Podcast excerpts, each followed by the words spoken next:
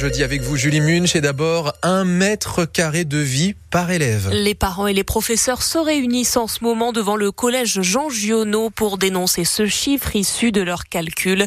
Les élèves se sentent à l'étroit dans cet établissement du quartier Saint-Roch à Nice. Ils sont 728 en tout et les locaux sont jugés trop petits. Laurent Vareille est allé à la rencontre de ces adolescents. On est tous serrés, euh, donc c'est compliqué de circuler dans les couloirs. Puis même dans la cour, on est tous serrés. Euh, les sixièmes courent partout et tout, donc voilà. Ce constat quotidien, c'est une élève qui le fait, mais il est partagé par Audrey. Elle est professeure dans ce collège Giono. On a énormément de bousculades, beaucoup de bruit. Au niveau des couloirs, des coursives, c'est dangereux. Les couloirs sont trop étroits. Les élèves ne peuvent pas se croiser, les rangs euh, ne peuvent pas fonctionner correctement. Donc il y, a énormément de dangers par rapport à ça. On relève beaucoup plus de passages à l'infirmerie par rapport à, à tous ces phénomènes. Euh, des élèves qui sont dans un mal-être quotidien avec euh, le bruit euh, et la violence. Et ça ne s'arrête pas là. Jean-Marc est parent d'élèves à la FCPE. Là, on a parlé uniquement des conditions d'enseignement. À la cantine, par exemple, il y a 350 euh, inscrits demi-pensionnaires, sans compter les externes, alors que le, potentiel pour la cantine, c'est, euh, je crois, de l'ordre de 213 places. Donc, euh, vous voyez la différence de chiffres, c'est inacceptable. Le personnel a donc une demande urgente, pas plus de 6 classes de 6e à la rentrée prochaine. En 4 ans, mécaniquement, les effectifs baisseront.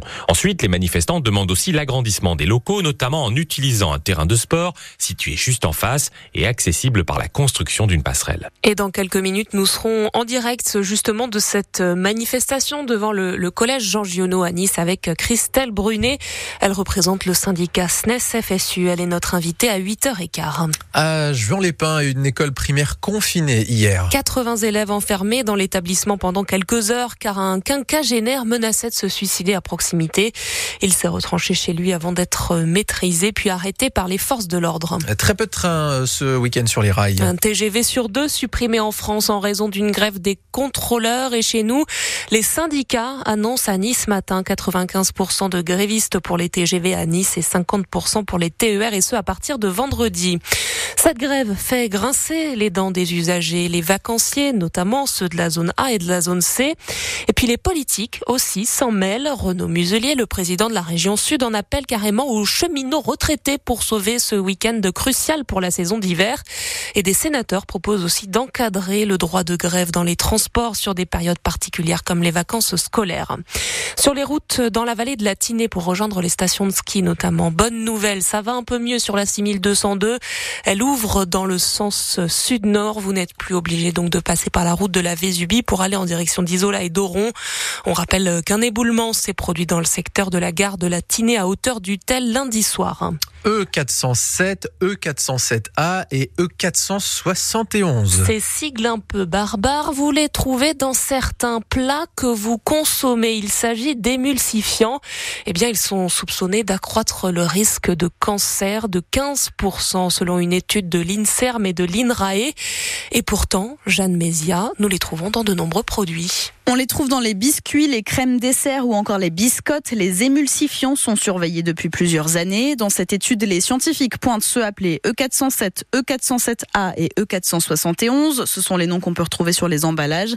Les chercheurs se sont basés sur l'alimentation de 92 000 Français qui ont transmis les aliments et les boissons qu'ils consommaient régulièrement entre 2009 et 2021, allant même jusqu'à donner la marque des produits.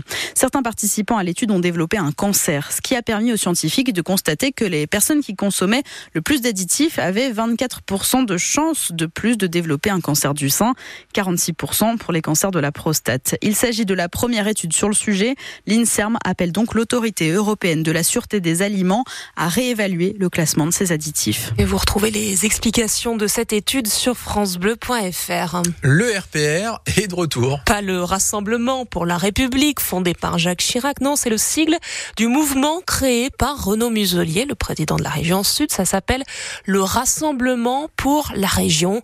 Dans le manifeste de ce mouvement qui vient donc d'être créé, il est écrit qu'il réunit élus et militants de toutes tendances confondues au service du territoire. Une aide pour euh, développer des logements dans la plaine du Var. La ville de Nice va en bénéficier. C'est le Premier ministre qui l'a annoncé hier. L'éco-vallée a en effet été choisi parmi 22 projets de son plan pour créer 30 000 logements en France d'ici 2027. On ne connaît pas encore le montant de cette aide. 8h05 sur France Bleu Azur et France 3 Côte d'Azur. Une petite commune, mais de gros travaux. À Rigaud, dans les gorges du Sian, le département finance la création d'un rond-point à l'intersection entre Puget-Aigné et Touette-sur-Var. Les travaux viennent de démarrer et vont durer quatre mois.